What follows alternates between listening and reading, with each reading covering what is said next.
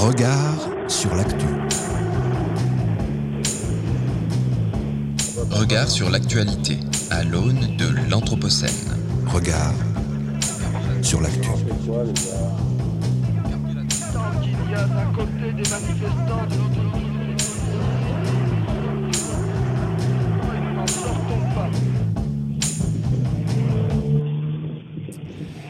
Bonjour à toutes et à tous, le sixième rapport du GIEC est sorti et, rapport après rapport, les résultats sont toujours plus alarmants sur l'état de notre planète. Un graphique extrait de ce dernier nous a retenu notre attention. Que nous dit-il?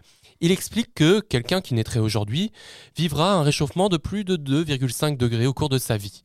En comparaison, une personne née dans les années 80 n'a connu jusqu'ici un réchauffement que de 1 degré. Pourtant, tout le monde a pu en faire l'expérience. Ce petit, degré a déjà radicalement changé le cours de nos existences. Vous êtes bien sur Radio Anthropocène dans l'émission Regard sur l'actualité. Alors, nouvelle saison, nouvelle formule jusqu'au mois de juin. Regard sur l'actualité se déroule désormais de 17h30 à 19h. Au programme Street Actu, le magazine d'actualité politique locale, la revue de presse euh, et une lecture de Bérénice Gagne, Culture A, le billet culturel de Valérie Didier, Faute de mieux, une chronique U-chronique de Yindra Kratokville, la grande colloque qui donne la parole aux résidents de la Cité des Halles et bien évidemment le journal et l'invité des regards seront également de la partie. Et pour cette saison, on retrouve l'équipe des regards avec moi, François de Gasperi. Bonjour François. Bonjour Florian. Emma Novelle n'est pas là aujourd'hui, mais on la retrouve bientôt. Mais pas de panique, Damien Ronde-Pierre, que vous avez découvert lors du festival à l'école de l'Anthropocène, nous rejoint. Bonjour Damien. Bonjour Florian. Et on commence cette édition de Regard sur l'actu par Street Actu. Street. Actu. Street Actu.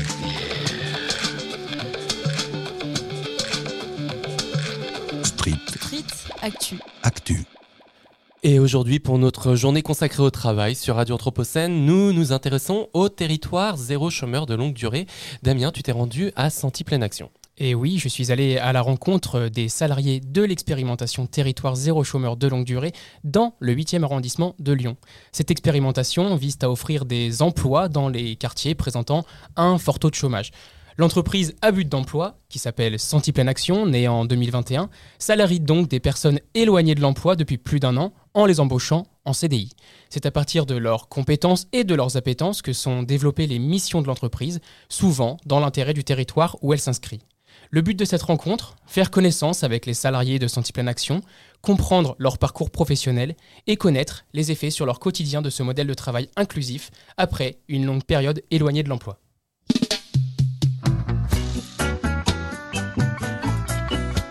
Est-ce que vous pouvez me dire comment vous vous appelez? Euh, Zoumar. Alors moi, je m'appelle Mohamed. Alors, je m'appelle Dylan. Et je m'appelle Fabiola.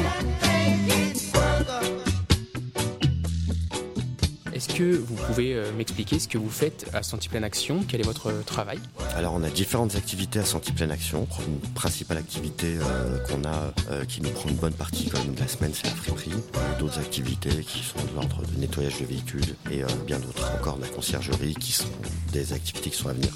Je fais de la friperie, je vends, je, je tiens la caisse, j'installe aussi, après euh, j'étiquette des vêtements pour le magasin local local. Nous sensibilisons les gens sur euh, les punaises de lit. euh, puis je fais aussi la facturation. Alors, moi, je fais principalement du maraîchage. Je fais aussi un peu de, dire, du, compost et un peu de l'agriculture, on parle des plantations. Moi, je fais partie du groupe qu'on a appelé DECA, qui s'occupe de la décoration, qui s'occupe des locations de jeux, qui s'occupe de la communication et qui s'occupe de l'accueil.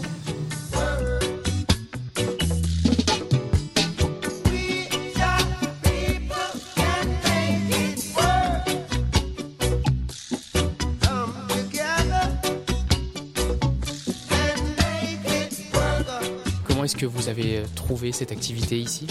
Je suis partie de chez moi comme ça, allez, va chercher. Et, ce jour-là, je suis tombée pile.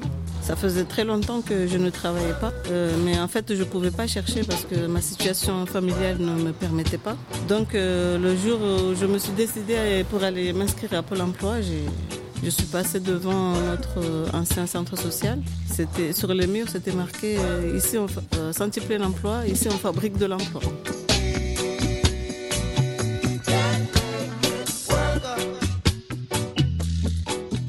C'est des personnes qui, euh, on va dire, qui euh, faisaient du boitage et puis aussi des, euh, stands au pied d'immeubles et qui nous ont parlé du territoire zéro chômeur de longue durée. Ce qui nous a plu, pour moi, pour ma personne, c'est plutôt l'échange et le côté collectif et solidaire. Moi, c'est ma mère qui est aussi employée ici, du coup, à Expériction, et du coup, qui m'avait parlé, qui avait déjà, euh, faisait partie des premières vraiment impliquées euh, dans les réunions bien avant euh, que, le projet prend vraiment forme. Et en fait, ouais, euh, elle faisait toujours un. Comment dire C'était un peu l'espionne, en fait. Elle rapportait euh, l'avancement du projet, et ouais, du coup, ça m'a intéressé. Alors moi, le hasard a fait qu'il y a quelques temps, je me suis retrouvée au chômage par rapport à une rupture conventionnelle et j'ai eu un flyer qui se baladait. Alors je ne me souviens plus de l'origine. Quelques jours après, il y avait un genre de porte ouverte euh, où on invitait les gens venir se renseigner. Quand je suis rentrée, on m'a informé que c'était euh, réservé aux personnes qui habitaient le quartier, c'est-à-dire le 8e arrondissement, et les personnes qui étaient euh, depuis euh, plus d'un an au chômage. Moi, ça faisait que quelques mois, mais j'avais envie de, creuser, de comprendre ce que c'était, le pourquoi. J'étais dans la curiosité.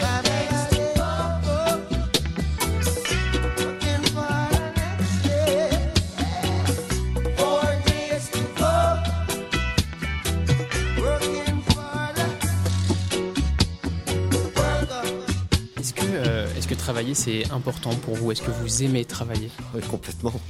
Je pense que même c'est indispensable, je pense, pour un équilibre. J'aime travailler parce que ça me change un peu du quotidien de, de la maison. Et puis pour moi, c'était très excitant au début parce que je me disais, ça y est, je vais travailler euh, comme tout le monde, quoi, au lieu de rester euh, à la maison. Bah oui, du coup, parce que bon, euh, c'était pas très fun de, rester de- à rien faire, quoi. C'était plutôt déprimant. Et, euh, ouais, donc, euh, enfin, juste à être en activité, même si c'était bon, ouais, c'était pas le truc que je voulais vraiment faire. euh, comme j'expliquais juste avant, j'avais pas vraiment de, de métier euh, rêvé, en fait. Alors pour moi, c'était indispensable de- pour la dernière ligne droite de travailler parce que pour moi, c'est savoir une vie sociale, c'est euh, s'exprimer, rencontrer des gens qu'on n'aurait peut-être jamais rencontrés à d'autres moments. Pourtant, nous sommes voisins. Et, et qu'est-ce que ça vous apporte euh, de, de travailler Il y a des, de gros avantages, comme je vous expliquais, le temps choisi. Que ce qui est important, c'est qu'on arrive aussi à caler nos horaires par rapport à d'autres activités ou alors par rapport à des situations de famille. Ça m'apporte aussi un certain équilibre psychologique parce que euh, moi, quand je rencontrais d'autres mamans, me dire ah mais moi je vais aller, je dépose mes enfants à l'école et puis je pars au travail et je me disais mais pourquoi moi je peux pas faire ça? Ça m'a permis, ouais, du coup, de, comment dire, gagner vraiment, de- ouais, de commencer à gagner de l'expérience, en fait, tout simplement. ouais. Et puis que- qu'on soit reconnu surtout.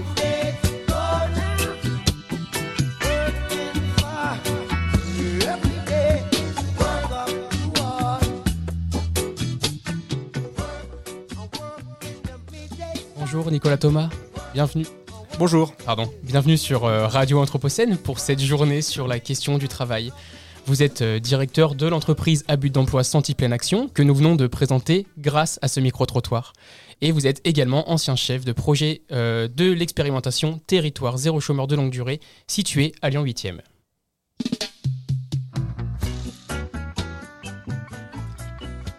Est-ce que vous pouvez me dire comment vous vous appelez? Euh, Est-ce que pour vous, première question, euh, au vu de ce que vous défendez par euh, votre emploi, est-ce que le travail est, enfin le travail est-il un droit?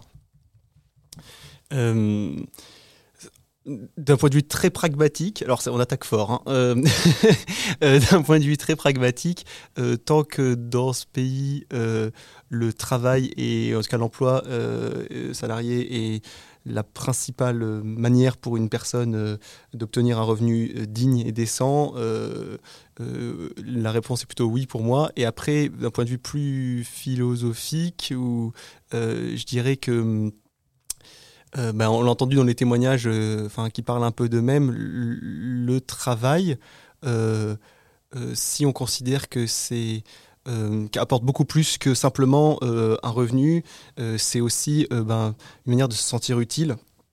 Voilà. Après, je pense qu'on peut avoir des conceptions très larges et des acceptions très larges du, travail, mais, mais en ce sens, si le travail, c'est ce qui permet de dire à quelqu'un, ben, de pas avoir cette violence de dire à quelqu'un tu es inutile, enfin que tu sois là ou que tu sois pas là dans cette société, ça ne change rien. Oui, je pense qu'une société devrait faire en sorte que le travail soit un droit, en tout cas, tout faire pour que le soit. Et, donc, c'est ce que vous, cherchez à défendre avec euh, la, condition du, du but d'emploi. Qu'est-ce que ça veut dire, le but d'emploi? Bah, le but d'emploi, euh, c'est un peu un slogan pour, euh, attirer l'attention. On, on- voilà, dans un territoire zéro chômeur longue durée aussi, euh, utilise des mots un peu forts, mais qui disent vraiment ce qu'est le projet.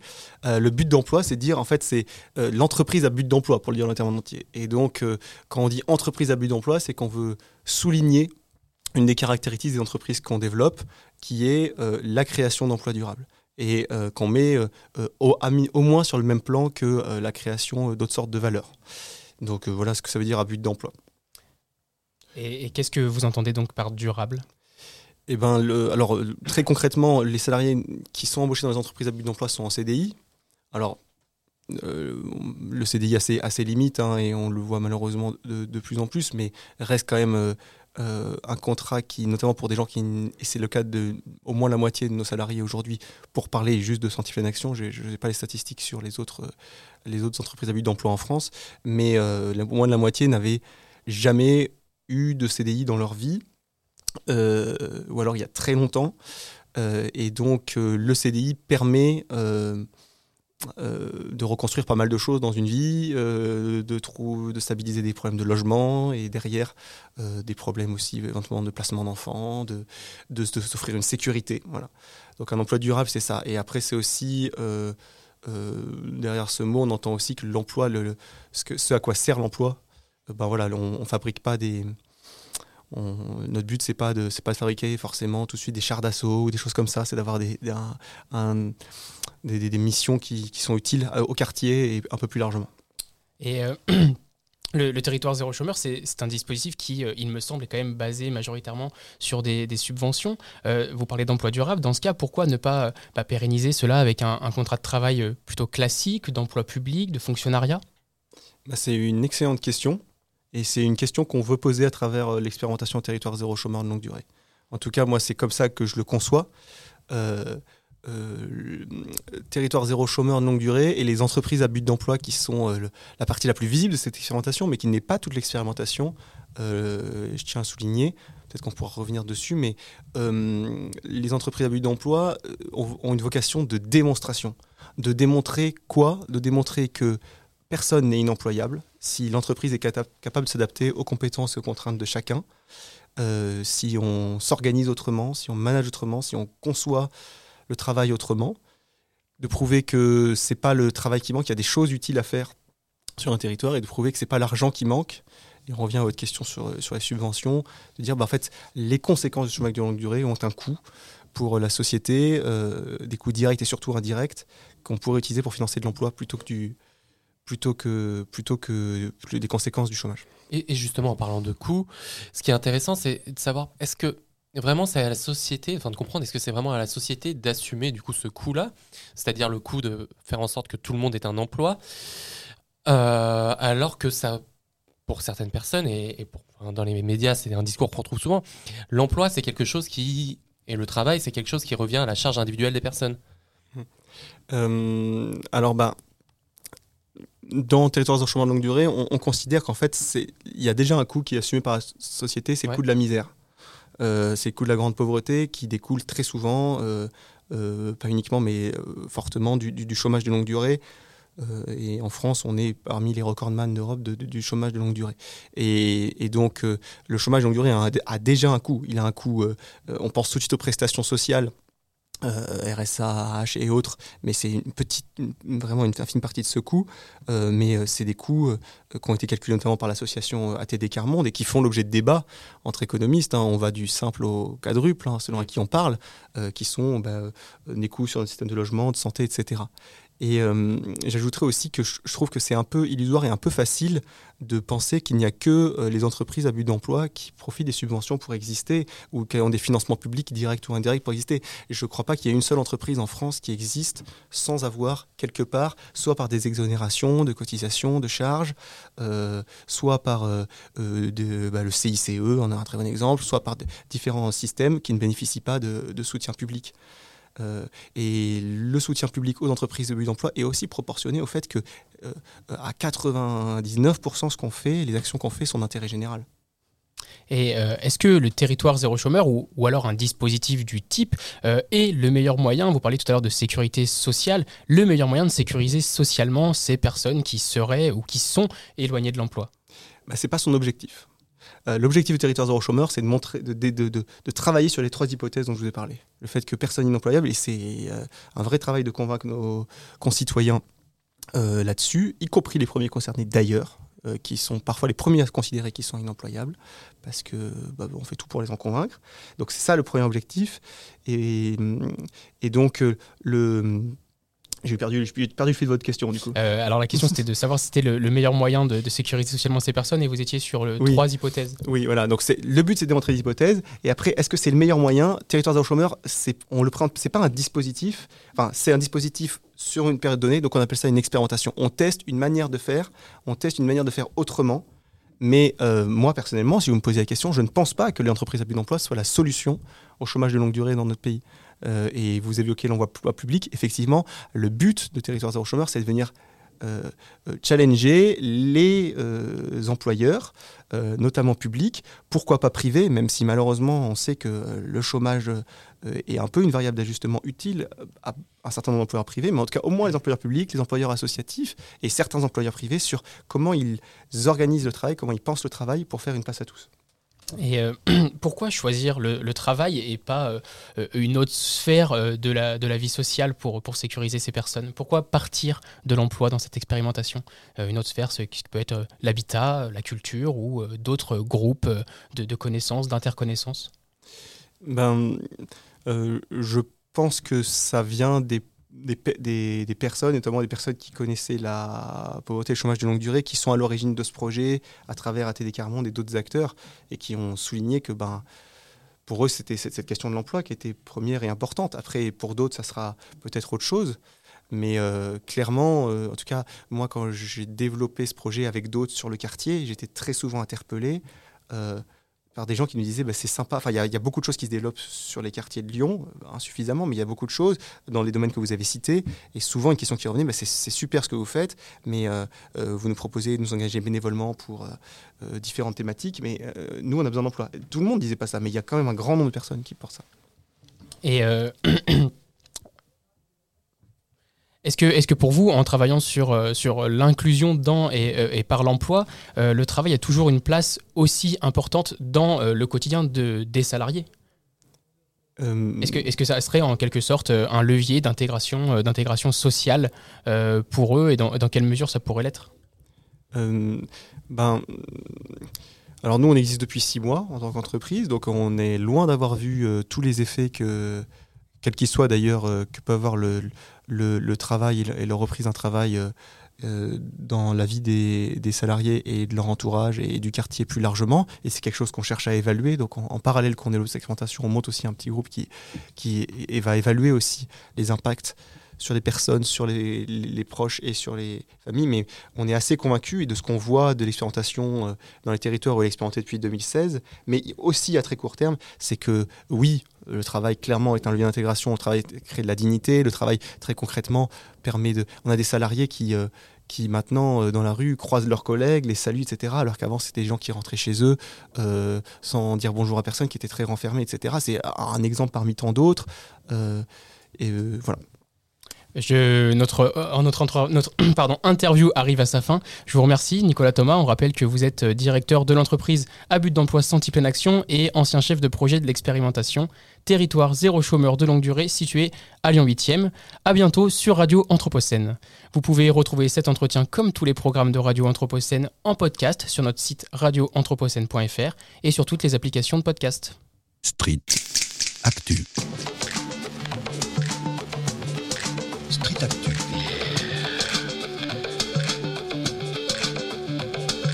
Street Street Actu. Actu.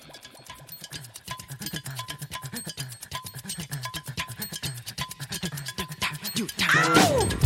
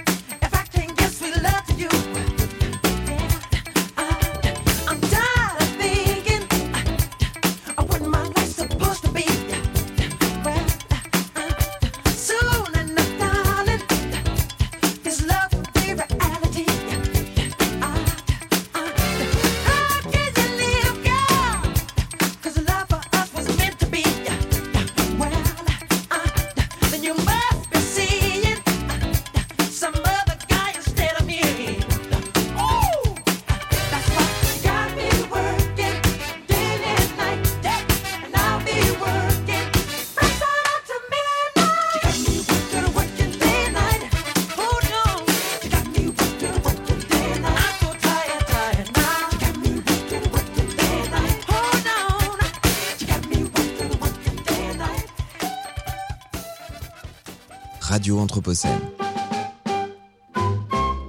Et nous accueillons derrière le micro Valérie Didier pour Cultura. Bonjour Valérie. Bonjour Florian. C'est avec Furio en 1983 que je découvre le compositeur et musicien Ryushi Sakamoto. En honnête femme, je pense préférable de dire que c'est pour les yeux verrons de David Bowie et son charme fou que je suis entrée en salle pour voir ce film, et non pas pour me documenter sur la violence d'un maton de camp de prisonniers au mi-temps de la Seconde Guerre mondiale. En réalité, je ne crois pas que le film m'ait marqué. Sa bande-son, au contraire, ré- régulièrement remonte à ma mémoire et m'enchante lorsque je l'entends. Ce seront probablement grâce aux notes entêtantes de son thème principal qui est tout à la fois envoûtant et troublant. Il passe du piano au xylophone, puis à l'orchestre, s'entrecoupe ensuite des ambiances plus lancinantes et plus oppressantes qui fonctionnent en miroir avec l'affrontement entre le prisonnier et le commandant du camp, enveloppé du climat accablant de l'île de Java, sursaturé de chaleur et d'humidité. Le compositeur travaille avec des instruments électroniques, tous nouveaux en ce début des années 80, et utilise la froideur de leur son pour amplifier le contraste créé avec le thème, lui beaucoup plus classique. Et c'est dans ce changement, souvent mesuré, parfois brutal, que réside toute la puissance de cette composition. Sakamoto est plongé dans la musique de- depuis l'enfance avec l'apprentissage du piano. Il étudiera ensuite à l'Université des beaux-arts et de la musique de Tokyo, où il se spécialisera en ethnomusicologie. Profondé- profondément ouvert au monde, tout l'intéresse. Il navigue de Debussy aux Beatles, du pop rock à la musique électronique, de la musique d'Okinawa à celle venue de l'Inde ou de l'Afrique. Il se remémore cette période ainsi. Je travaillais avec l'ordinateur à l'université et je jouais du jazz. J'achetais de la musique psychédélique West Coast et les premiers disques de Kraftwerk. L'après-midi, je jouais. La nuit, je jouais du folk. J'étais pas mal occupé. Ce que l'on sait moins de lui est qu'il fut un militant écologiste au long cours. Sakano est japonais. Il naît en 1952 à Tokyo, soit sept années après les bombardements atomiques, d'Hiroshima et Nagasaki, péché à jamais originel de l'énergie électronucléaire. On peut, on peut alors imaginer ce que soulève en lui, peut-être ressoulève, la catastrophe de Fukushima en mars 2011, dont l'essayiste Agnès Sinai dit qu'elle est l'épicentre symbolique de l'ère de l'Anthropocène. L'artiste et le citoyen du monde qu'est Sakano s'engage. En 2007, il crée More Trees, une ONG de gestion durable de forêts au Japon, aux Philippines et en Indonésie. En 2012, il organise un méga concert contre le nucléaire près de Tokyo en y invitant ses amis de Kraftwerk. Et je rappelle que Kraftwerk en allemand signifie centrale électrique. Et dont l'un des titres phares s'appelle Radioactivity. Un peu d'ironie dans ce monde de brut ne gâche jamais rien. En 2016, il participe à l'exposition de la Fondation Cartier, Plancton aux origines du vivant, avec une installation réalisée à partir des photographies de Christian Sardet, directeur de recherche au CNRS, et d'un dispositif électronique conçu par le- l'excellent vidéaste Shiro Takatani du collectif Dump Type. Ici, Sakano s'interroge sur les dégradations irrémédiables de la biosphère dans son pays. Lors de cette exposition, il côtoie Bernie Krause et ses sons issus des écosystèmes, le vent qui fait bruisser les feuilles des arbres, les gouttes de pluie qui atterrissent sur des sols incertains, le fracas de l'orage. Peut-être retrouvera-t-il le son des sémis, ces cigales typiquement japonaises qui produisent un son très métallique, qu'il entendait lors des étés de son enfance et qui aujourd'hui, comme beaucoup de choses, ont disparu de la plupart des quartiers de la ville de Tokyo. Ryoshi Sakamoto est mort la semaine dernière, le 28 mars 2023. Son épitaphe est l'un de ses aphorismes préférés emprunté à Hippocrate Ars longa vita brevis. L'art est long, la vie est brève. Merci beaucoup. Radio Anthropocène. Et il est 17h55, 56, c'est l'heure de la revue de presse de Bérénice Gagne. Bonjour Bérénice. Bonjour Florian. Un gros mot pour entamer cette toute nouvelle revue de presse scientifique dans Regard sur l'actualité. Plastiglomérat. En effet, le plastique est particulièrement généreux en néologisme pour l'Anthropocène. Après la plasticose, qui désigne la pathologie de certains oiseaux marins ayant ingéré du plastique, voici donc le plastiglomérat, une formation rocheuse à base de sédiments, semblable au conglomérat, à la nuance près que l'ingrédient de base est le plastique. La géologue Fernanda Avelar Santos relate sa découverte embarrassante dans un article publié en septembre 2022 dans la revue Marine Pollution Bulletin. En 2019, alors qu'elle étudiait les risques géologiques liés au glissement de terrain et à l'érosion à Trindade, une île isolée située à côté d'une réserve naturelle protégée au large du Brésil, son œil fut attiré par des roches bleu-vert à l'aspect particulier. Après analyse, elle et son équipe ont identifié ces spécimens comme un nouveau type de formation géologique, issu des mêmes procédés que ceux qui ont permis la formation de roches sur Terre depuis des milliards d'années avec un nouvel ingrédient, les déchets plastiques, qui flottent à profusion dans tous les océans. Depuis, la chercheuse a découvert des plastiques glomérats semblables à Hawaï, au Japon, au Royaume-Uni ou encore en Italie. Voilà de quoi accréditer la notion d'anthropocène, qui intronise l'humain comme une véritable force géologique. En effet, le plastique, créé de toutes pièces par l'espèce humaine, intervient désormais dans le phénomène autrefois naturel de formation des roches. À ce titre, on peut dire que le plastique agit comme un marqueur de l'Anthropocène, qui sera conservé dans les archives géologiques de la planète. Consolons-nous un peu en partageant le fardeau des conséquences de l'innovation avec d'autres espèces que la nôtre grâce à un nouvel axe de recherche, l'archéologie des primates non humains. Dans un long et passionnant article du Monde publié le 13 mars 2023, Hervé Morin revient sur la genèse de cette nouvelle thématique scientifique éminemment transdisciplinaire.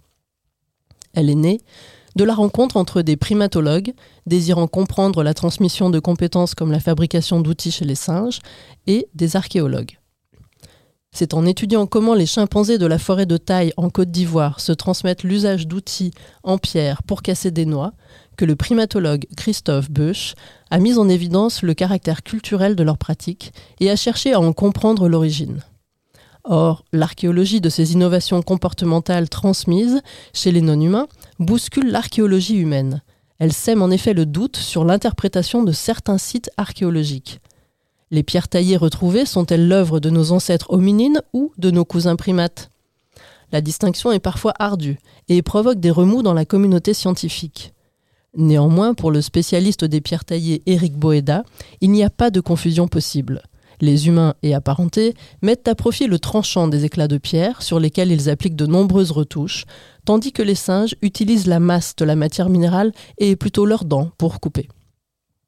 Il n'en reste pas moins que, depuis la première mise en évidence de l'utilisation d'outils chez les chimpanzés par l'éthologue Jane Goodall en 1963, ce goût prononcé pour le bricolage a également été révélé chez d'autres singes, grands et petits, mais aussi chez d'autres animaux, comme les oiseaux par exemple.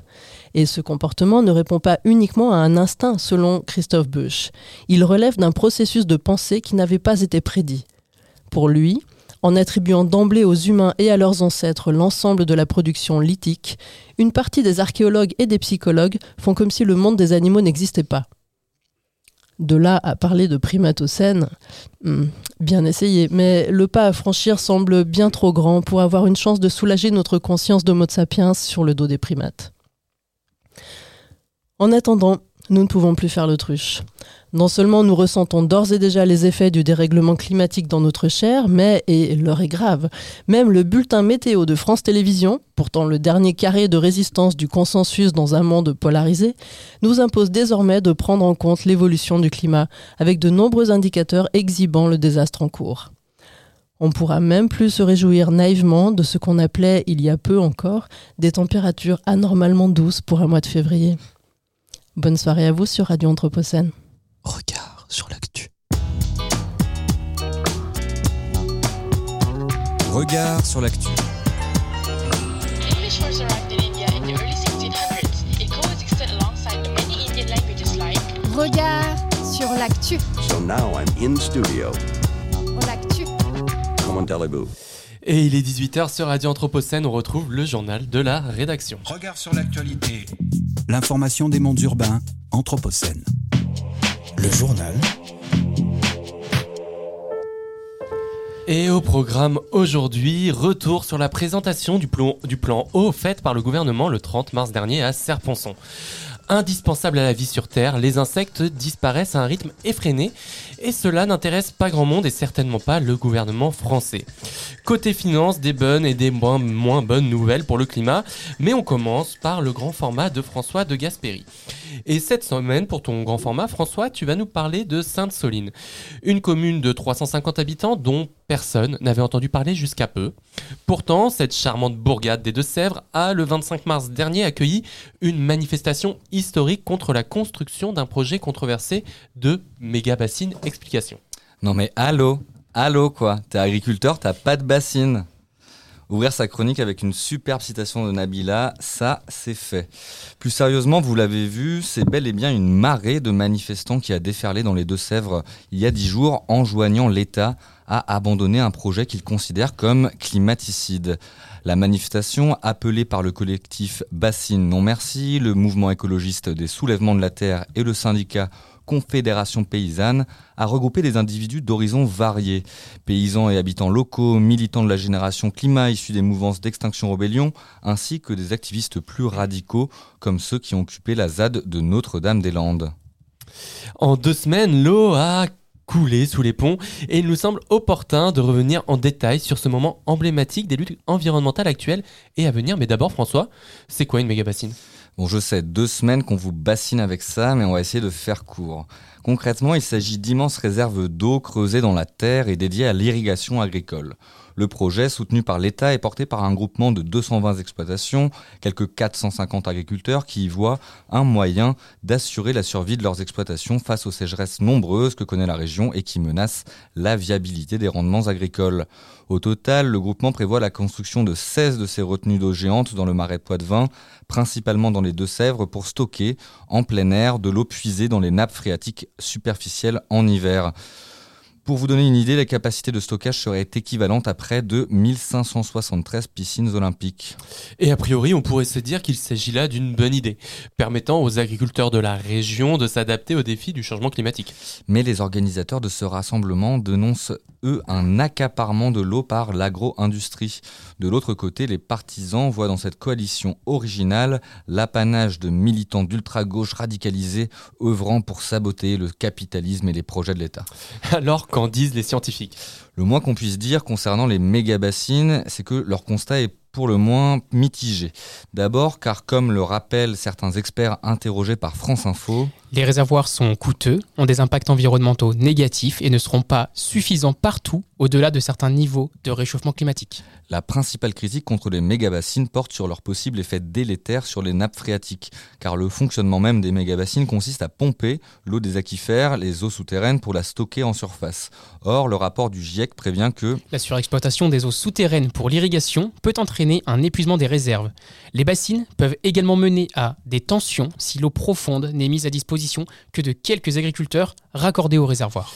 Les méga-bassines pourraient être plutôt un exemple de maladaptation aux effets du changement climatique. Et oui, car... Au lieu de penser à une réduction de la consommation, les infrastructures comme les bassines pourraient enfermer les usagers dans une voie non soutenable, annonce le chercheur.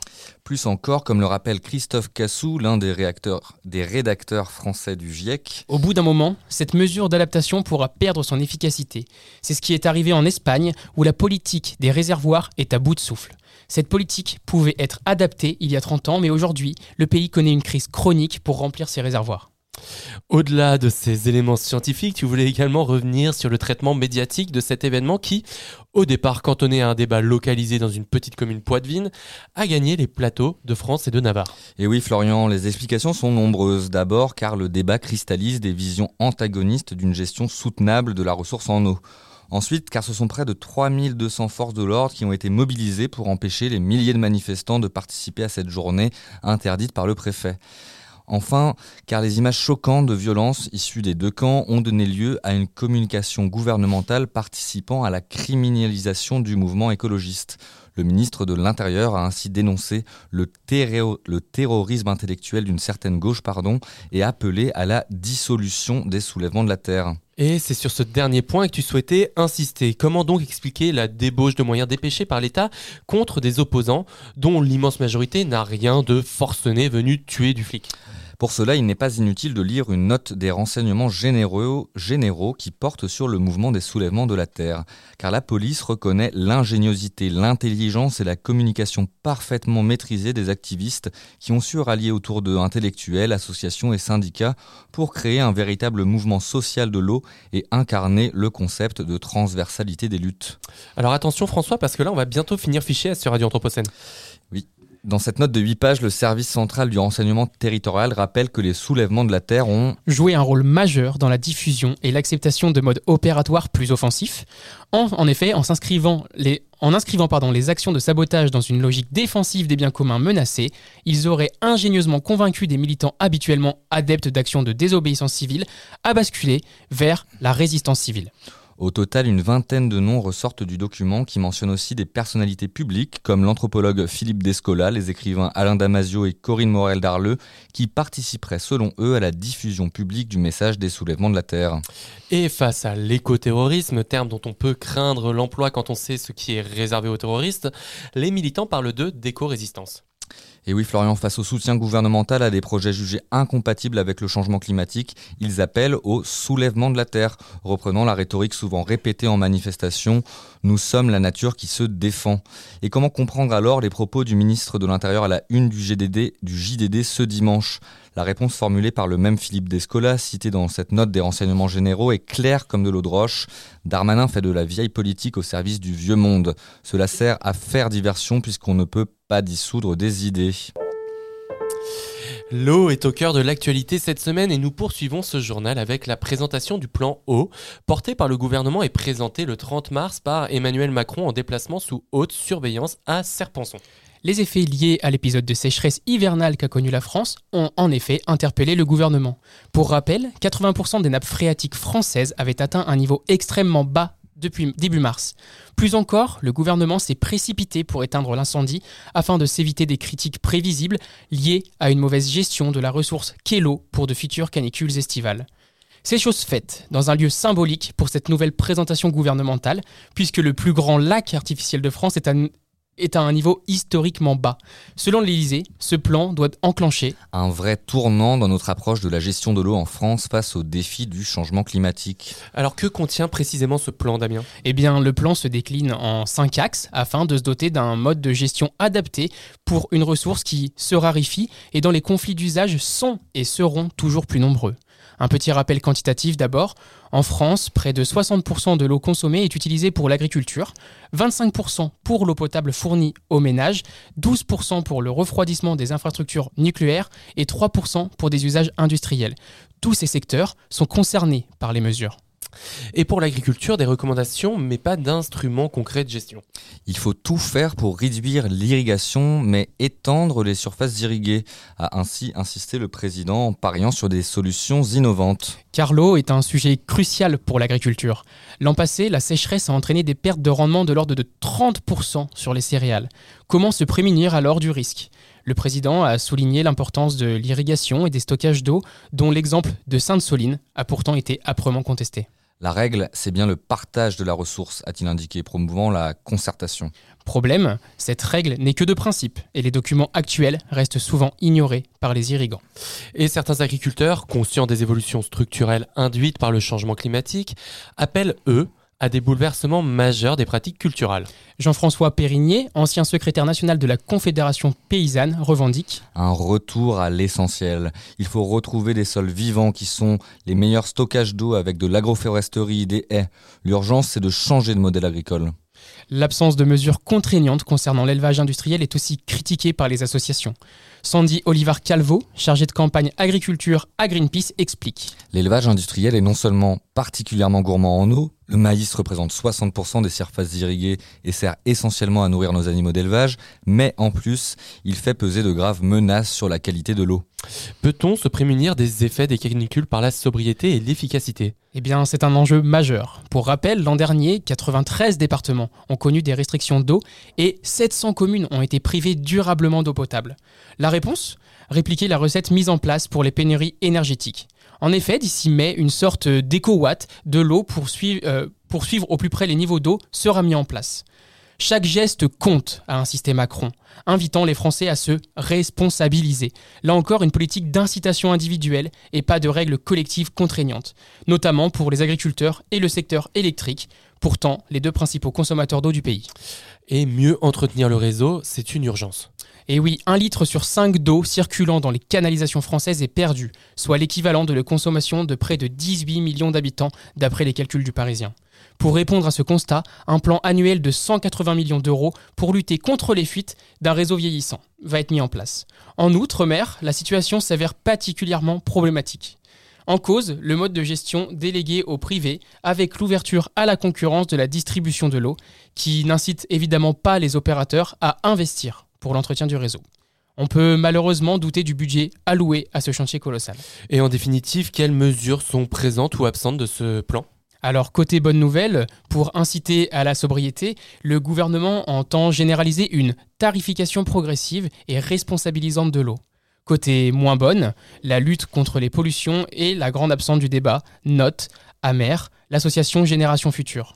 Enfin, côté financement, Il y a un manque chronique de moyens financiers et surtout humains pour appliquer les politiques environnementales. selon un représentant du SNE-FSU, principal syndicat des fonctionnaires de l'environnement.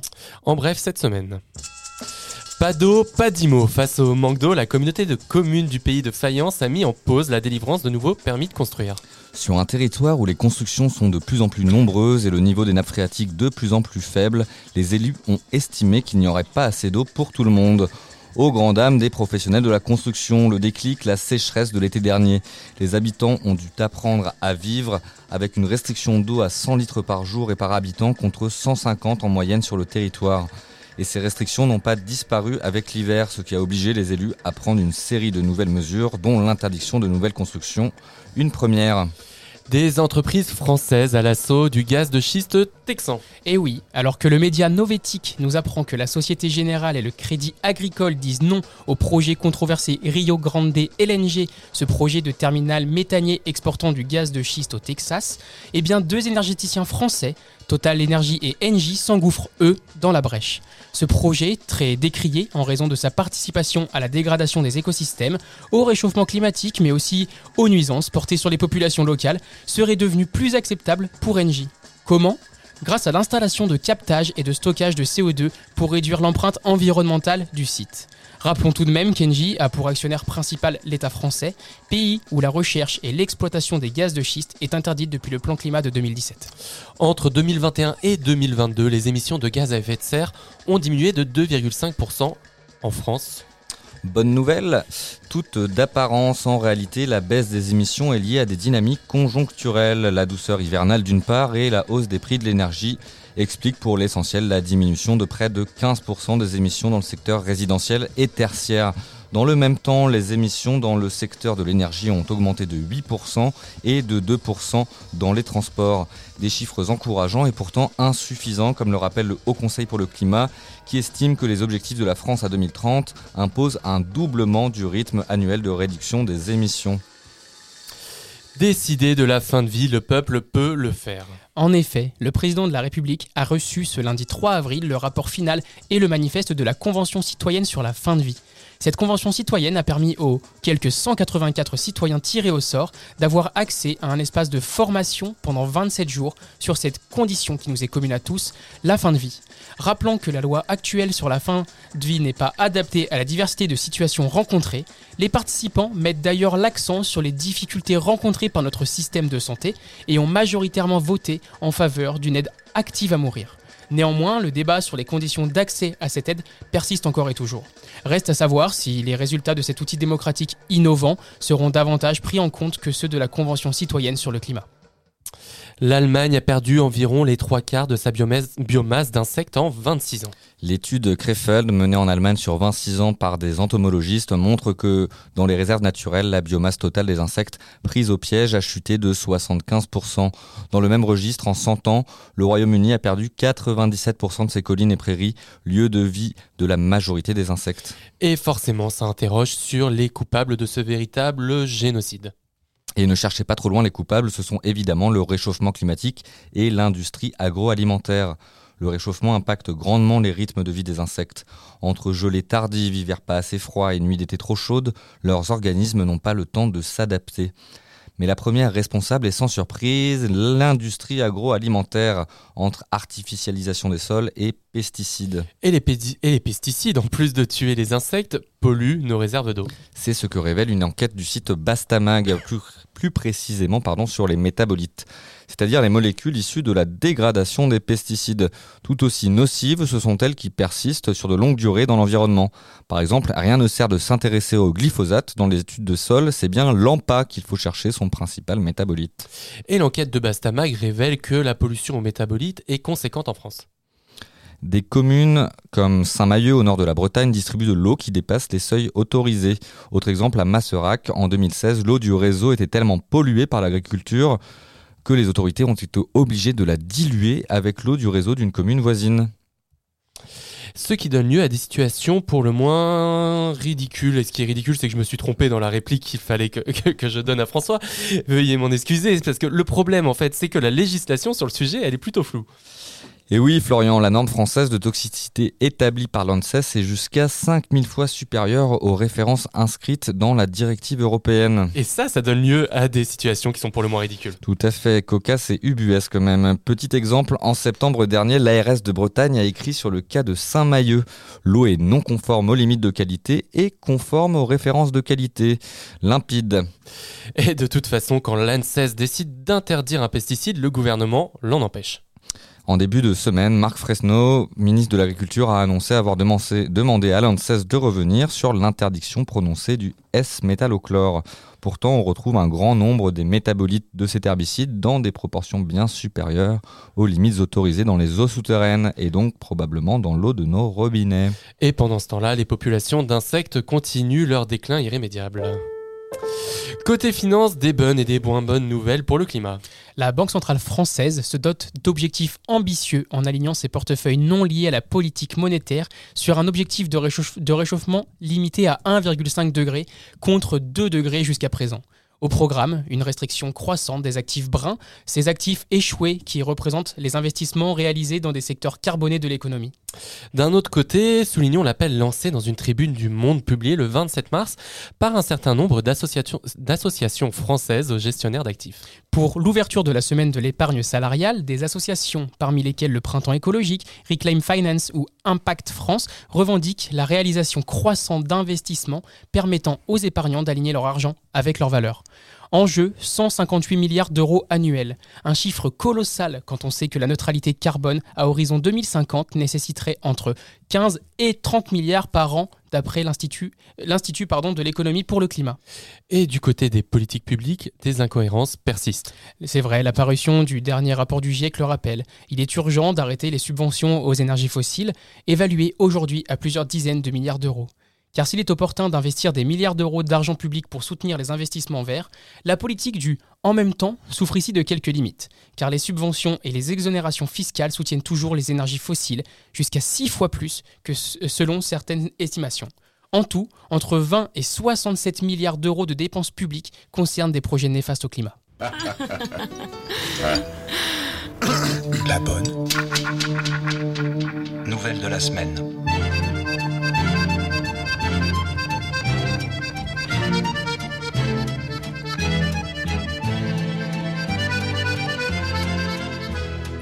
Et pour cette bonne nouvelle, François, tu souhaites revenir sur deux études parues récemment qui mettent l'accent sur les bienfaits d'une vie à proximité de la nature. Et oui, Florian, car sur Radio Anthropocène, nous sommes soucieux de la santé mentale de nos auditeurs et de nos chroniqueurs. Pour commencer, je souhaitais vous parler de l'effet waouh.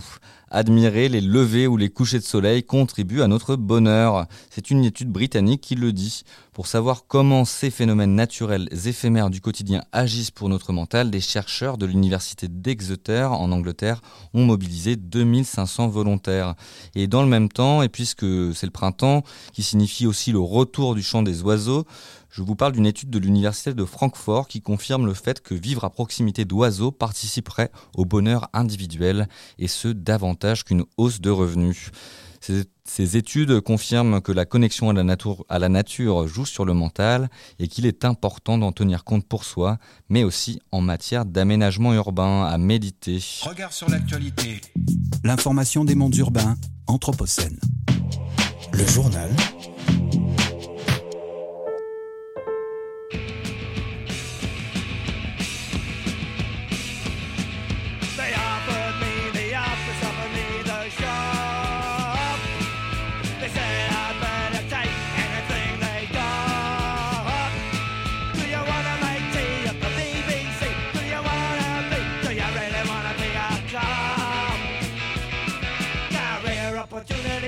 Never knocked.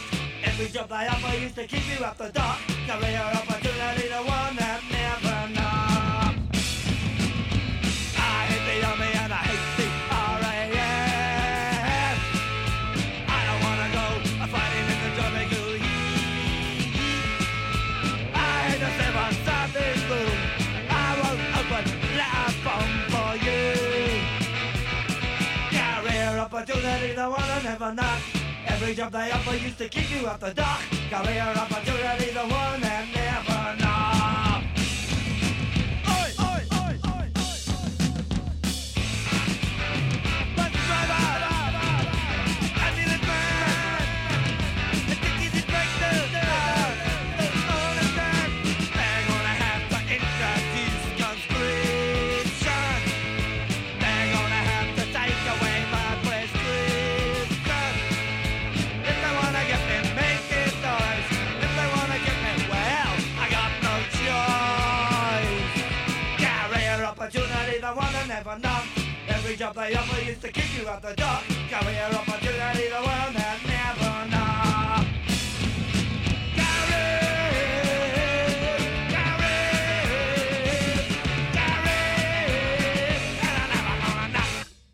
L'actu. Coup d'œil sur l'actu avec l'invité.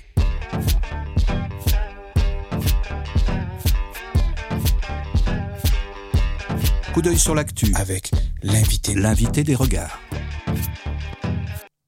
C'est l'heure du coup d'œil sur l'actu de notre invitée aujourd'hui, Céline Marty, professeure agrégée de philosophie et doctorante à l'université de Franche-Comté, où elle travaille sur la philosophie du travail et de l'écologie politique d'André Gors. Céline Marty, bonjour. Bonjour. Merci d'être avec nous. Euh, vous avez publié Travailler moins pour vivre mieux, guide pour une philosophie antiproductiviste euh, chez Duno en octobre 2021, si je ne me trompe pas. Et j'aimerais dans un premier temps revenir, si, si c'est possible pour vous, sur le projet de cet ouvrage et sur ce titre un peu provocateur qui va à l'encontre de certains poncifs et slogans politiques euh, de ces dernières années qui euh, nous inciteraient à travailler plus pour gagner plus. Alors euh, vous, vous, vous prenez le contre-pied, travailler moins pour vivre mieux. Est-ce que vous pouvez nous en dire plus? Oui, tout à fait. Ce qui est intéressant, c'est que ça nous paraît subversif euh, aujourd'hui, alors qu'en fait, euh, c'est c'est Gors qui le formulait euh, pour la première fois dans les années 70, euh, donc dans un contexte où, où finalement c'était déjà passé beaucoup plus tôt. Donc aujourd'hui, ça, ça nous paraît subversif justement parce qu'on a été biberonné à se travailler plus pour gagner plus, la quête de la croissance absolue et infinie. Et c'était ça que j'avais envie de remettre en question, et notamment toute une forme d'éthique du, du travail qui va avec, euh, toute une idéologie productiviste qui nous est transmise euh, finalement dès le plus jeune âge, euh, et que j'avais envie de questionner du point de vue de, la philosophie et de l'histoire des idées dans cet ouvrage. Très bien. Et vous parlez à ce titre dans, dans votre ouvrage, si je ne m'abuse, d'une mystique du travail et vous distinguez trois formes de mythes qui encerclent le travail dans nos sociétés modernes. Est-ce que vous pourriez nous préciser quelque peu ces éléments? Oui, euh, tout à fait. Euh, Il y a, il y a une, euh, une mystique euh, du travail comme une activité de, de production des, pour satisfaire des besoins. Et or, ça ne tient pas compte du fait que toute une partie de nos activités aujourd'hui sont, sont parfois ces bullshit jobs dont parle David Graeber. Il y a, on considère aussi que le travail se, se réduit parfois à l'emploi. Or, il y a de multiples activités qui peuvent ressembler à du travail en dehors de l'emploi, euh, notamment euh, le cas du travail domestique ou du travail euh, bénévole. Euh, et ensuite, on a une perspective, euh, on, réduit parfois le travail ou on en fait parfois un moyen d'épanouissement personnel. Et c'est ça aussi qu'on peut critiquer avec euh, les, constats sur euh, les souffrances sociales et les souffrances psychologiques aussi que, créent euh, les conditions de travail actuelles. Euh, donc, ça, il me semblait important de voir que derrière ce mot de, de travail, euh, on mettait en fait euh, des notions très différentes, des, des conceptions aussi très différentes, et que c'est ça aussi, c'est ce flou conceptuel qui permet parfois euh, d'avoir des discours euh, très différents euh, pour parler de la même chose. Et, finalement, c'est ce flou qui entretient aussi cette mystique du travail, euh, puisque on ne s'accorde pas vraiment sur ce qu'on dit, mais on essaye d'avoir un discours consensuel qui rassemble avec des, des mots un peu creux comme la valeur travail, libérer le travail. On ne sait pas ce que ça veut dire, mais ça semble positif en soi. Et également, ce qui peut être intéressant, c'est de comprendre comment une période comme l'après-guerre et les Trente Glorieuses ont mythifié la figure du travail et du progrès pour toute une génération. Oui, tout à fait, dans une logique euh, de reconstruction. Et ça, c'était euh, le cas partout en Europe. Il y avait aussi le même mouvement euh, en Italie, en Allemagne. Euh, et donc, on avait l'impression qu'il fallait nécessairement reconstruire le pays, se retrousser les manches. Euh, et d'ailleurs, euh, même le mouvement ouvrier, même le PCF fait des, des affiches dans l'après-guerre qui euh, valorisent cette reconstruction. Donc, c'est la figure du travailleur euh, qui euh, fait du bien euh, à la collectivité parce que euh, il aide la collectivité à, se- à se retrousser les manches. Et peut-être que dans le, le cadre du contexte écologique actuel, euh, la figure de la, la personne qui fait du bien à la société, ben, c'est peut-être celui dont le travail n'est pas le plus nuisible, dont le travail n'a pas de conséquences négatives comme elles peuvent l'avoir dans certaines formes de, de bullshit job, par exemple. Et pour revenir sur cette notion de valeur travail, Céline Marty, j'aimerais peut-être euh, retracer avec vous un peu l'archéologie de ce- cette notion. Euh, pendant un temps, le travail a été un moyen, c'est lui qui nous permettait euh, l'émancipation via l'obtention d'un salaire. Et récemment, on a l'impression qu'il serait presque devenu une fin en soi, comme un moyen de définition identitaire. On se demande à chaque fois qu'est-ce que tu fais dans la vie quand on se rencontre. Et aujourd'hui, on a l'impression que que la perte de sens liée au travail, y compris chez un certain nombre de classes euh, dirigeantes, bourgeoises, on dira, euh, pourrait infléchir cette tendance. Qu'est-ce que vous penseriez de, cette analyse? Oui, euh, tout à fait. Le, travail finalement qui qu'on peut définir comme une activité instrumentale, c'est l'activité par laquelle l'humain satisfait ses besoins avec des ressources collectives et satisfait des besoins collectifs. Donc cette pure activité instrumentale, c'est-à-dire satisfaire des besoins. Une fois que vos besoins sont finis, il n'y a plus besoin euh, de continuer de travailler. Et donc, vous pouvez avoir des limites à cette activité. Vous pourrez réfléchir sur euh, les besoins à prioriser, sur le contenu le plus adéquat. Euh, finalement, toute cette réflexion euh, instrumentale sur la bonne utilisation du travail euh, s'est perdue au profit d'une moralisation euh, de l'activité de travail euh, et finalement qui va avec euh, des, des enjeux d'épanouissement subjectif, un peu dans une perspective existentielle, mais surtout une moralisation qui fait qu'on stigmatise euh, celui euh, qui euh, ne travaillerait pas euh, aussi bien que les autres, celui qui ne fournirait pas assez d'efforts. Et donc ça, c'est toute une éthique finalement euh, euh, qu'on peut dater aussi euh, du, notamment du capitalisme industriel, euh, de l'éthique euh, protestante euh, qu'incarne par exemple Emmanuel Kant et qu'a identifié aussi Max Weber. Et donc c'est cette éthique aussi qu'on peut déconstruire pour voir à quel point elle est pernicieuse aujourd'hui. Parce que finalement, quand ils théorisent le travail, ils ne nous disent jamais. Donc quand ils valorisent l'effort du, du labeur et, et le repos qui ne se savoure qu'après la fin de l'effort, euh, mais, mais Kant ne nous dit pas euh, euh, quel est le contenu légitime du travail, quand est-ce qu'on peut savoir qu'on a bien fini de travailler? Et d'une certaine façon, on voit bien que cette éthique productiviste, aujourd'hui, on ressent le besoin de lui mettre des limites, notamment dans le contexte écologique, où on se rend bien compte qu'on ne peut plus produire n'importe quoi à l'infini sans conséquence. Et avant de, de, rentrer dans cet euh, enjeu écologique, euh, euh, véritablement, peut-être revenir un peu plus en amont encore dans cette archéologie du, travail. Ce qui est paradoxal, c'est qu'on le sait chez les, chez, les, chez les Grecs, chez les anciens, si on se réfère à, ben, à Benjamin Constant, la liberté, elle, était associée ju- justement au contraire au loisir, à l'osium, et c'était la participation à la chose publique qui rendait la dignité à l'humain. Et les modernes auraient inversé cette tendance via la, c'est finalement le, fait de, travailler qui devient euh, l'objet de la dignité. Est-ce que vous pensez qu'aujourd'hui on est, euh, à un moment d'inflexion qui nous ferait re- revenir à ce moment des anciens? Euh, D'inflexion, peut-être pas nécessairement radicalement, parce qu'on se rend compte aussi que, la, que les, les loisirs et que l'activité politique, euh, d'une part, sont aussi en lien avec l'activité euh, de production, euh, donc euh, avec le travail, et puis qu'ils qu'ils ont un impact écologique aussi. D'une certaine façon, les, les loisirs ont aussi un impact écologique, et d'ailleurs, c'est souvent les loisirs qu'on pointe pour leur impact écologique, notamment le cadre du tourisme, etc., avant de pointer l'emploi. Donc, est-ce qu'on reviendrait euh, je pense que plutôt que de revenir euh, à une simple valorisation de l'activité politique et des loisirs, euh, à la limite, c'est plutôt au modèle antique euh, de, de sobriété et de frugalité qu'on trouve par exemple euh, dans l'éthique euh, d'Épicure ou euh, du stoïcisme, à laquelle on pourrait revenir aujourd'hui. Une forme d'auto-limitation des besoins, de la production et de la consommation pour tenir compte en fait des limites écologiques avec lesquelles on produit. Et donc c'est plutôt à ce modèle-là, d'une certaine façon, qu'on pourrait revenir, plutôt qu'une une forme de valorisation par contre-coup uniquement des loisirs. Mais ce passage-là, il s'est fait progressivement. Bah, D'ailleurs, Dominique Méda, que vous recevez par la suite, euh, l'a très bien montré dans son livre euh, de 95, euh, Le travail, une valeur en voie de disparition. Il y a eu plusieurs étapes d'éthique du travail qui se sont rajoutées, notamment dans, dans toute la pensée chrétienne, notamment catholique. Donc ça, elle pourra revenir sur, sur ce passage-là aussi. Mais ça s'est ça s'est fait sur des temps très longs aussi. Justement, d'ailleurs, elle montre dans son livre qu'il y a déjà des changements entre Augustin et Thomas d'Aquin. Euh, nous, ça nous paraît la même époque, mais en fait, il y a huit siècles de différence.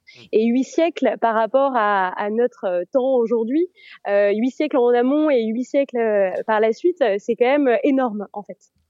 Simplement pour revenir sur l'idée d'auto-limitation dont vous parliez, l'idée de, de travailler moins interroge quand même. Est-ce que ça n'interrogerait pas tout de même les, les secteurs en, en- en question, euh, la- le, le fait que ce soit de la production, du service ou des distinctions entre le secteur primaire, secondaire et, et tertiaire? Oui, tout à fait, puisque finalement, en fait, euh, nos économies dans les pays euh, développés euh, se sont massivement réorganisées à partir des années 80 vers des économies de services, euh, en délocalisant aussi toute une partie de la production industrielle, en mécanisant la production agricole. Et c'est aussi ce modèle-là dont on voit les limites aujourd'hui, quand on se dit qu'en fait, on va avoir besoin d'un million de paysans, qu'on va avoir besoin dans l'industrie du vélo de 300 000 emplois, etc. Et donc, peut-être que la priorité n'est pas de nous proposer euh, de nouveaux services, de nouvelles options téléphoniques, euh, de nouveaux services à domicile, euh, mais euh, de revenir euh, à des besoins euh, peut-être plus euh, de base euh, qu'il va falloir euh, satisfaire euh, dans de meilleures conditions de production euh, que celles qu'on a proposées avec euh, le productivisme euh, de- depuis les Trente Glorieuses. Et d'ailleurs, on, voit, on en voit bien les limites aujourd'hui, que le productivisme dans le milieu agricole a fait beaucoup de mal. Euh, et, et donc, c'est aussi ce modèle euh, qu'il va falloir euh, repenser. Et alors, justement, le productivisme, comment est-ce qu'on s'en affranchit? Qu'est-ce qu'on produit? Pourquoi on travaille? Comment est-ce qu'on crée une politique des besoins? Ah bah ça c'est pas évident et euh, c'est pas évident en plus euh, déjà dans- de prendre conscience que tout ce qui existe euh, sur euh, le marché euh, de l'emploi ou le marché de enfin de l'offre finalement n'est pas forcément légitime et que on a on est tout légitime en tant que citoyen producteur consommateur de critiquer l'existence de certains finalement de certains emplois et de certaines fonctions de production. Déjà prendre conscience qu'on a le droit peut-être de se questionner sur la légitimité de la publicité, du marketing, euh, de euh, la concurrence dans plein de secteurs. Euh, ça, c'est déjà pas évident. Euh, et ensuite, euh, la, la proposition d'André Gors pour redéfinir nos besoins, c'était une forme de réappropriation démocratique de la production et de la consommation, où finalement on, on en discute collectivement des besoins à satisfaire en priorité, dans quelles conditions, avec quelles ressources. Et finalement, c'est peut-être ce débat démocratique autour euh, de ce contenu du travail qui nous manque. Euh, finalement, on voit que le débat, on l'a un peu parfois autour des conditions de travail, euh, mais on a du mal à questionner le contenu du travail, parce qu'on se dit toujours que finalement, si, l'emploi existe, c'est euh, il y a bien quelqu'un qui en a besoin. Et, c'est peut-être ça qu'il va falloir remettre en question. Et si on, si on poursuit votre réflexion sur, sur, cette, sur les contenus de- du travail à inventer pour, pour l'avenir, est-ce qu'on peut aller plus en, en aval également sur euh, la, la question de la valorisation de ces, ces emplois Euh, Comment on définit collectivement une valeur au travail et aux travailleurs qu'on a, appelés travailleurs essentiels euh, pendant euh, la période de la pandémie? Quand on le voit, en réalité, c'est ces métiers que nos économies rémunèrent si mal et pourtant euh, sur lesquels nos économies re- reposent. Qu'est-ce qui se joue dans, ce, dans cette dévalorisation de ces métiers utiles par, en contraste avec des métiers qu'on jugerait unanimement moins utiles, mais qui seraient, eux, euh, très largement valorisés économiquement. Oui, euh, en fait, euh, c'est aussi un choix de société puisque ne pas bien rémunérer les travailleurs essentiels qui sont notamment dans les services publics, c'est un choix de politique publique en fait, de ne pas d'essayer de de réduire euh, les dépenses fiscales, de réduire aussi euh, les, les recettes fiscales. Euh, et, et donc, c'est un choix de, de politique publique.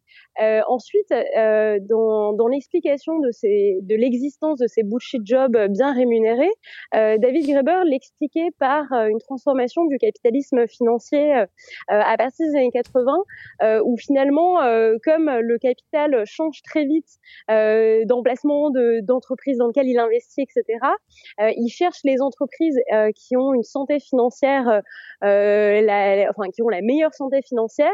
Et il, s'in- euh, disons qu'il utilise pour cela euh, le critère euh, d'une masse salariale qui a été euh, réduite, euh, des taux de rentabilité de l'entreprise euh, euh, très élevés. Et donc ça, ça passe euh, finalement par euh, licencier les travailleurs productifs, euh, donc euh, les travailleurs, les cols bleus euh, en bas de la chaîne de production, euh, par euh, externaliser le plus de tâches possible. Euh, et finalement, on met pression, on met la pression sur la base productive. Et ensuite, on crée quantité euh, d'emplois qui euh, sont destinés à faire du reporting, euh, à montrer que euh, la santé de l'entreprise euh, et euh, enfin que l'entreprise va très bien, euh, à faire euh, des Excel euh, des, et des PowerPoint euh, pour montrer qu'il faut investir dans cette entreprise, etc. Donc en fait, on crée des fonctions euh, par-delà euh, finalement la production en tant que telle euh, pour euh, inciter le capital à investir là. Et euh, ce faisant, on ne crée pas, euh, enfin, on ne satisfait pas un besoin directement, on satisfait un besoin du capital. En fait. Et vous, euh, peut-être, euh, dans mes souvenirs de, de lecture de David Graeber et des, des Bullshit Jobs, je, je crois me rappeler qu'il y avait aussi une, la- une dimension euh, bah, quasi philosophique et un héritage peut-être euh, judéo-chrétien qui disait, enfin trivialement, on n'a pas envie que notre prof il soit prof parce que le prof de nos enfants soit prof parce qu'il est intéressé par l'argent et donc euh, en fait il y aurait un sorte de consensus collectif sur le fait que les métiers euh, auxquels on attribue du sens collectivement et de l'utilité, eh ben on pourrait moins bien les payer. Ah oui, alors euh, il, il, il l'explique aussi un peu par une forme de jalousie en disant que euh, finalement euh, les, les, travailleurs qui ont des emplois bullshit sentent que les travailleurs essentiels ont déjà le monopole du sens. Et c'est pour ça qu'ils se disent bon bah au moins vous vous avez la vocation et vous n'avez pas les ressources économiques. Euh, je pense que c'est quand même plus compliqué que ça. Et d'ailleurs on voit aussi que pour certains secteurs, euh, euh, pour certaines professions, notamment euh, l'enseignement, euh, la dévalorisation salariale, elle est aussi due à la féminisation des métiers. Euh, donc il y a, plus, enfin je pense que là euh, David Graeber est un peu rapide là-dessus, surtout quand il le traite uniquement comme une euh, une jalousie. Non, c'est des des choix de société. D'ailleurs, vous avez des sociétés qui rémunèrent beaucoup mieux leurs enseignants qu'en France, par exemple. Donc on voit bien que c'est des choix de politique publique. Merci Céline Marty. Malheureusement, on va pas avoir le temps de continuer cet entretien euh, extrêmement intéressant. Je vous remercie d'être venu. Je rappelle que vous êtes professeur agrégé de philosophie et doctorante sur euh, la philosophie du travail et l'écologie politique d'André Gors. À bientôt sur Radio Anthropocène. À bientôt. Regard sur l'actualité. L'information des mondes urbains, Anthropocène.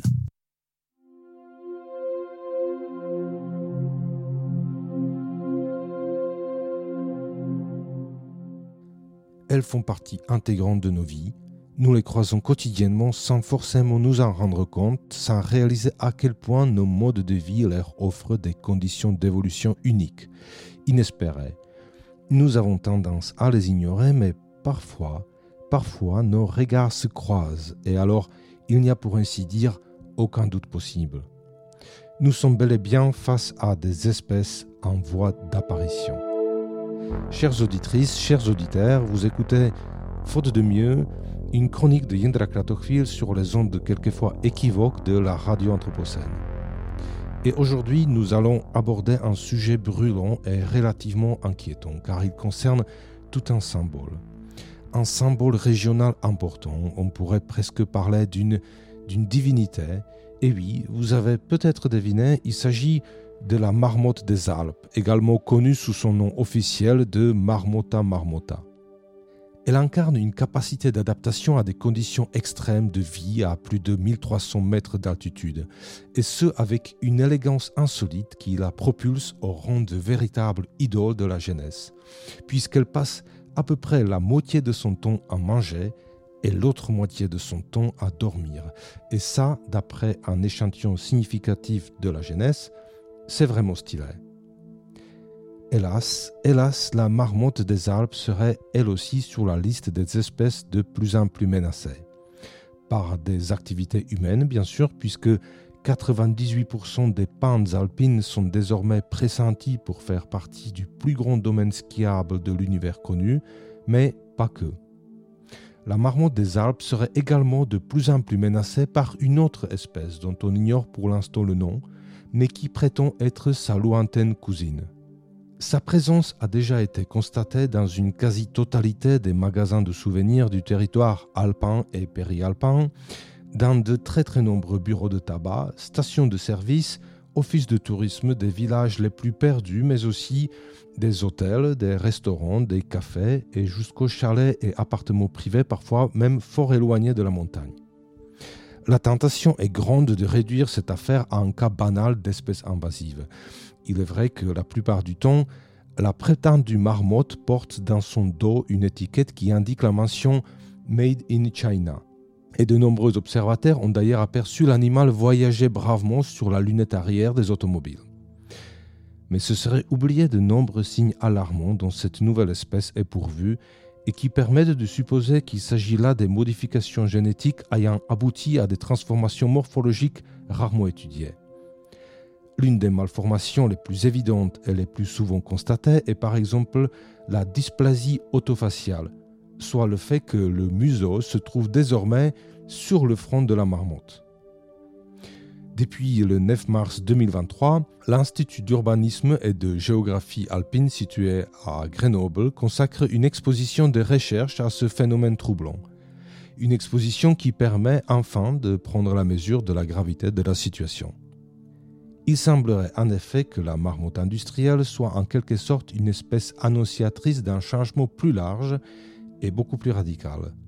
Et nul n'est aujourd'hui en mesure de savoir ce que cette espèce est vraiment capable de devenir. L'évolution est pour ainsi dire ouverte aux éventualités les plus insolites, voire les plus monstrueuses. Allons-nous assister à l'éloignement progressif de Marmota Marmota qui faisait depuis toujours le bonheur des petits et des grands? À l'apparition d'espèces dérivées préoccupantes, des marmottes prédatrices par exemple, capables de s'attaquer au grand gibier, voire un jour à l'humain, force est de constater que les dérives de l'imaginaire industriel poussent toujours plus loin la frontière qui nous sépare du monde réel et de ses résidents. Et l'une des bonnes choses à faire sans tarder serait certainement de prendre la direction des alpages qui commencent tout doucement à fleurir, et d'aller rafraîchir sa mémoire en surprenant gentiment quelques spécimens de marmota marmota en train de sortir affamés de leur longue léthargie hivernale.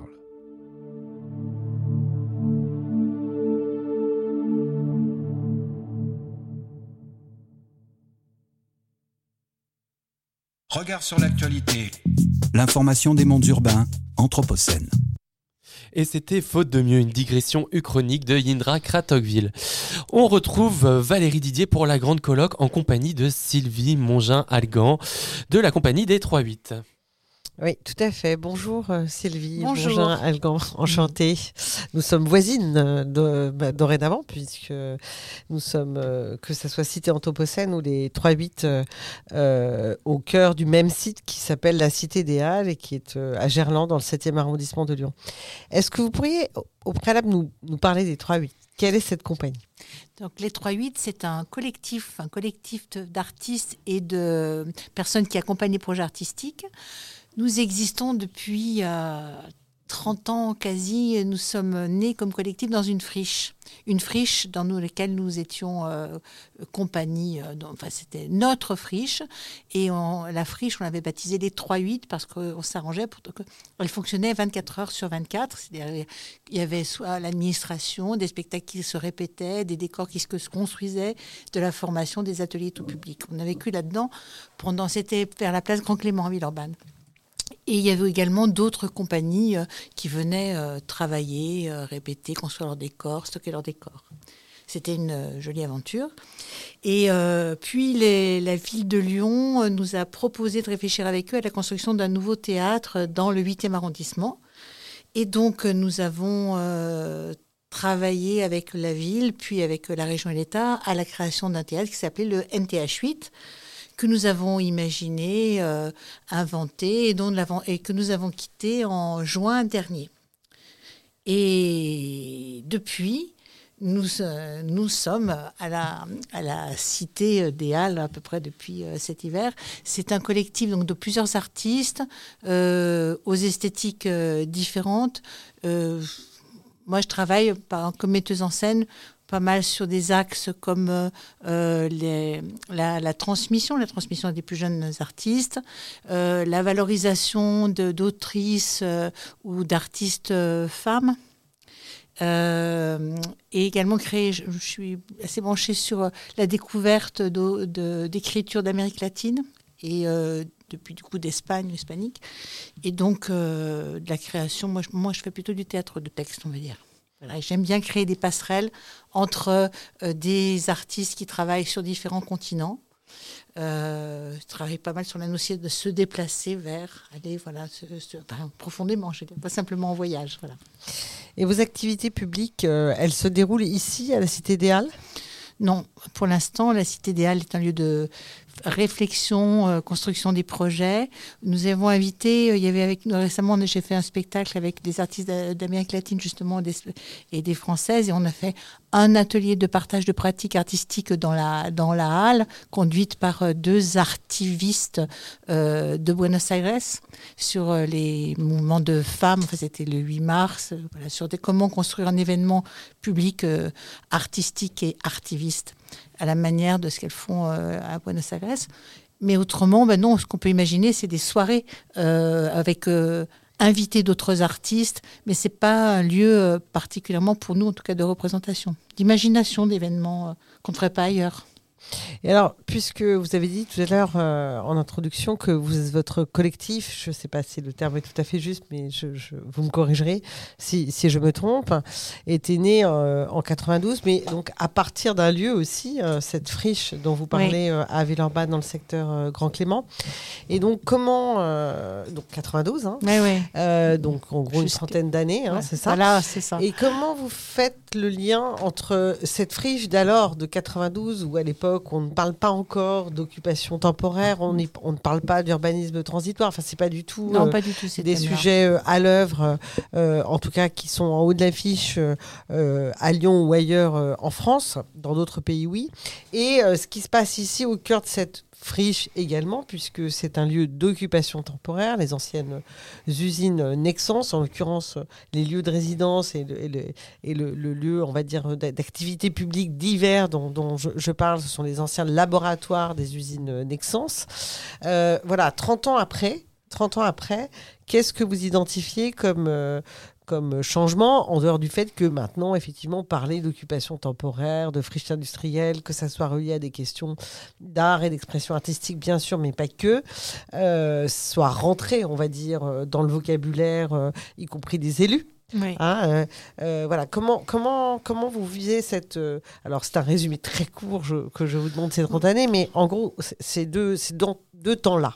Bah, je peux juste euh, d'ailleurs en parler de la façon dont nous, nous le, vivons. C'est-à-dire quand nous sommes installés dans une friche à Villeurbanne euh, il y a 30 ans, euh, personne ne voulait entendre parler de ça. Nous avons dû nous battre pour imposer cette idée, pour continuer à, être soutenus par les pouvoirs publics. Enfin, c'était, ça, ça n'existait pas encore. Là, ce qui est stimulant ici, je trouve, Et surtout pour nous qui avons connu un autre type de friche en même temps que s'élaborer notre projet artistique et puis qui avons inventé un théâtre, un lieu public dédié au public. Ce qui est stimulant ici, c'est que ça permet de, de croiser euh, euh, des pratiques artistiques qui ne sont pas du tout les nôtres, puisqu'ici c'est beaucoup plus les arts visuels. Hein. Et euh, également que ce soit aussi un lieu ouvert euh, au public et pas sous notre responsabilité. C'est super. Là, en moment on se parle, dehors, il y a, euh, il y a les tables, les gens jouent au bilboquet, boivent des, bières et, l'intérieur est aussi super. Donc pour moi, ce que, ça app- apporte là vraiment, c'est un renouvellement, être en, contact.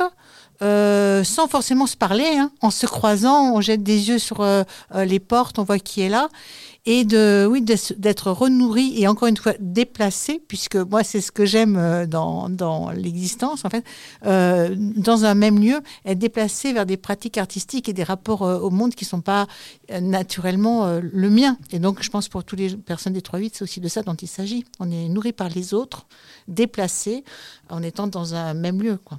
Oui, c'est ça. Vous parlez de, du- fait de pouvoir côtoyer, mais d'une certaine manière, si on le souhaite, c'est un fait, on se côtoie, mais on n'est pas obligé de. hein. Non, non, non. Donc c'est la curiosité. C'est, on fera. Il y a des esthétiques. On sait aussi que. euh, moi j'aime bien aussi le fait que ce soit ouvert au public. Euh, en dehors même, euh, ce- ça, nous dans notre friche initiale, on faisait deux ou trois fois par an des vraies fêtes euh, artistiques et puis on passait la nuit, elles étaient sauvages, enfin elles, elles étaient très belles. Mais là, j'ai l'impression que les gens y viennent euh, pour, y, pour euh, y vivre leur fin de journée, les fins de semaine. Enfin, je sais pas, c'est très détendu. Et je trouve c'est super beau ça, Euh, l'ouverture publique et le lieu de, de travail manuel ou intellectuel de, la friche. Ça, je trouve c'est ce côtoiement, moi, me plaît. C'est, j'avais jamais vécu ça, en fait. Est-ce que ce serait pas propre au monde justement du théâtre si, si je fais un, un- comment dire, je parcours un pas de temps un peu un peu large euh, cette question de l'itinérance, cette question de l'installation temporaire. euh, Enfin, j'ai souvenir des théâtres de Molière qui allaient de village en village. Plus près de nous, je me rappelle du théâtre 116 euh, euh, qui était hein, Oui, tout à fait. qui de- était dans de- une friche. C'était super. Ça hein. avait fait Carlucci. Exactement, Carlucci, Bruno Carlucci. À peu près, enfin un peu après que nous, on ait fait euh, les 3-8 à Grand Clément, mais c'est un peu les mêmes années, quoi, effectivement. C'est un peu les mêmes années. Mm. Oui, Et- sur le fait de partir, quoi. En fait, c'est ça, d'être là euh, et puis euh, et puis de devoir s'en aller ou chaque fois pour être renourri par d'autres rencontres, d'autres aventures. Oui, le, le- mais on a besoin d'un lieu aussi pour pour se ressourcer, pour penser avant de, de créer. Le nomadisme de, de Molière était très exigeant là-dessus parce que je sais pas où il se recentrait. Pourtant, il écrivait lui en plus. La nuit peut-être, ou dans Oui, l'alcool, dans l'alcool, ou les femmes, ou les Ben femmes, voilà, sûrement les femmes avec Molière. femmes, ouais. Et, et est-ce que, j'ai une dernière toute petite question, est-ce que euh, le, le lieu que vous habitez au sens euh, pour y travailler, y penser, se ressourcer, euh, résonne aussi peut-être, euh, peut nourrir, je parle du lieu et pas forcément de ceux qui l'habitent ou cohabitent avec vous, peut résonner avec euh, le travail, c'est-à-dire faire bouger des choses. Moi, je pense que, enfin, vraiment que l'outil de travail euh, euh, modifie le travail, enfin, qu'on- conditionne ce qu'on fait. Donc, je pense que c'est pas du tout indifférent de penser, euh, euh, de penser, euh, d'élaborer même des budgets. hein. Moi, c'est pas mon travail, mais de penser dans des lieux en, en métal euh, où on aura probablement euh, euh, trop chaud l'été et, euh, et où il y a de la poussière quand on rentre, mais en même temps où on est libre. Enfin, comment dire, euh, dans des, des sortes de dédales aussi, euh, les couloirs, on peut voir ce que font les autres et tout. Je pense que cette façon-là de, de penser, forcément, nous renourrit. Moi, je crois qu'il y a un profond lien entre les lieux où on fabrique les spectacles, enfin, pour, nous, les spectacles, peu importe quoi, et puis euh, la, la production même artistique, oui, ça, j'en suis sûre. Bon, écoutez, je vous remercie Sylvie Mongin-Algan et puis vous faites le point avec une thématique qui a croisé la journée parce que les 3-8, qui est le nom de votre collectif, c'est quand même euh, euh, un mot, une expression extrêmement symbolique de la question du travail. Et c'est- c'est c'est le thème qui, qui traverse la journée et nous terminerons avec ce, le mercredi de l'Anthropocène sur ce sujet. Je vous remercie Merci à vous. infiniment en tant que voisine. Voilà. Regard sur l'actualité. L'information des mondes urbains, Anthropocène. Et merci beaucoup Valérie, merci beaucoup Sylvie. Et on termine cette émission de Regard sur, l'actualité avec Bérénice Gagne pour une lecture anthropocène. Lectures anthropocènes.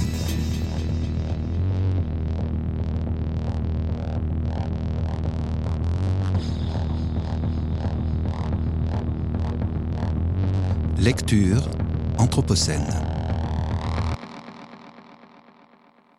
Bonsoir, j'ai choisi de vous lire ce soir un extrait d'un ouvrage qui s'appelle Pétro-masculinité, du mythe fossile patriarcal aux systèmes énergétiques féministes. C'est un ouvrage de Cara New Daggett qui a été euh, traduit par euh, Clément Amézieux et publié par les éditions Wild Project en 2023.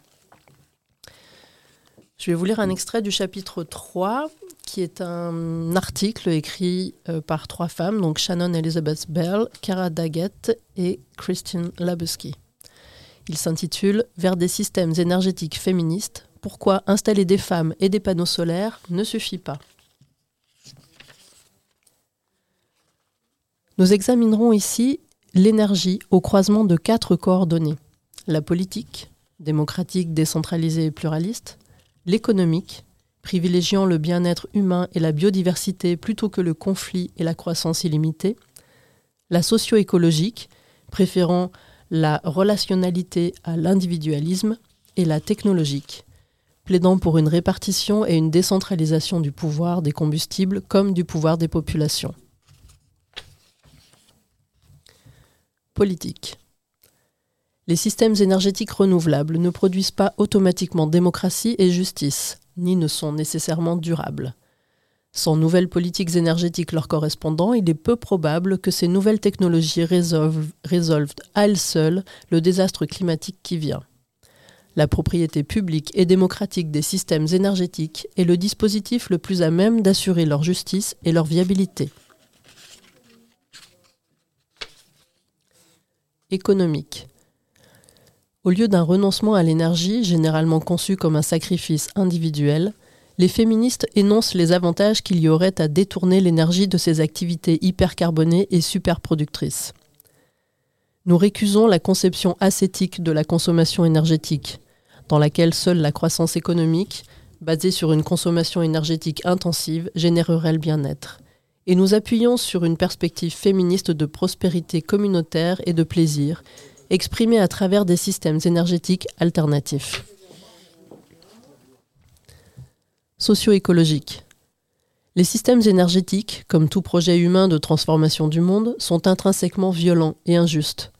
Mais l'exigence de pureté mène à la paralysie et sert les intérêts du statu quo carboné. Construire des systèmes énergétiques éthiques signifie rendre transparente l'intégralité du cycle de vie des technologies combustibles afin de soutenir les actuelles tentatives d'atténuation de la violence. En analysant la violence comme un élément central des modèles énergétiques, nous pouvons aussi prendre des décisions plus éthiques quant au moment et aux manières d'entreprendre nos projets de production d'énergie. Ces décisions seront orientées autour des besoins et des intérêts de toutes les communautés plus qu'humaines impliquées dans sa production, sa distribution et sa consommation, lesquelles transcenderont bien souvent les frontières des États-nations. Il est vital de réconcilier les systèmes énergétiques féministes avec des projets techno-utopiques dans lesquels la technologie émanciperait les humains de certaines formes de travail et de suggestion. De leur côté, les féministes préservent mais redéfinissent la notion de travail, activité essentielle auxquelles les humains et non humains peuvent s'adonner avec plaisir, sans subordination ni violence. Les systèmes énergétiques féministes reconnaissent que la production et les échanges d'énergie sont des activités qui exigent de l'effort. Plutôt que de souhaiter la disparition du labeur, nous aspirons à le répartir équitablement au sein d'une communauté, à maximiser les accessibilités plutôt que de les prescrire au compte-gouttes. Pour Sarah Ahmed, l'invention des mondes queer et féministes est mue par la volonté de soutenir les personnes qui sont aujourd'hui laissées pour compte en raison de qui elles sont, de ce qu'elles veulent ou de ce qu'elles font. Comme les technologies, les systèmes énergétiques féministes ont pour intention de produire des mondes. Les fantasmes technologiques visant à affranchir les humains des formes monotones, sales et dangereuses du travail perpétuent la fiction d'un sujet autonome dont la liberté n'est en réalité possible que grâce à d'invisibles travailleurs exécutant un travail genré et racialisé à son profit. Les systèmes énergétiques féministes sont peut-être utopiques étant donné leur échelle et leur vision, mais de leur point de vue, les récits du progrès générés par les perspectives techno-masculines blanches sont des illusions néfastes fondées sur un continent, sur un continuel dédain envers les travaux de soins et de reproduction sociale. Sans jamais dissocier possibilité créatrice et redevabilité critique, les féministes refusent d'apporter des solutions universalisantes à des problèmes complexes et sont pragmatiques dans leur, estimation des risques et des bénéfices. Démanteler les systèmes énergétiques violents pour leur substituer des systèmes féministes ne sera pas chose facile et pourrait ne pas toujours, ni même souvent, être mené à bien. Mais ne prétextons pas cette difficulté pour nous départir d'espoir. Merci Bérénice. Merci beaucoup à Bérénice Gagne pour cette lecture anthropocène. Regard sur l'actualité, c'est fini pour aujourd'hui. On se retrouve dans 15 jours. Merci à toutes et à tous de nous avoir suivis. Merci à François, merci à Damien. Vous pouvez nous retrouver et retrouver cette émission et toutes les chroniques sur notre site radio-anthropocène.fr et sur toutes les plateformes de podcast. Tout de suite, c'est les mercredis de l'Anthropocène en compagnie de Dominique Méda et de Julien Rivoire avec comme question quel travail pour l'Anthropocène? Bonne soirée à toutes et à tous et à bientôt sur Radio Anthropocène.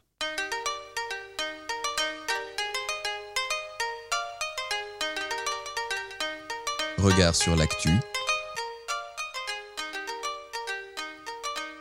Regard Anthropocène sur l'actualité.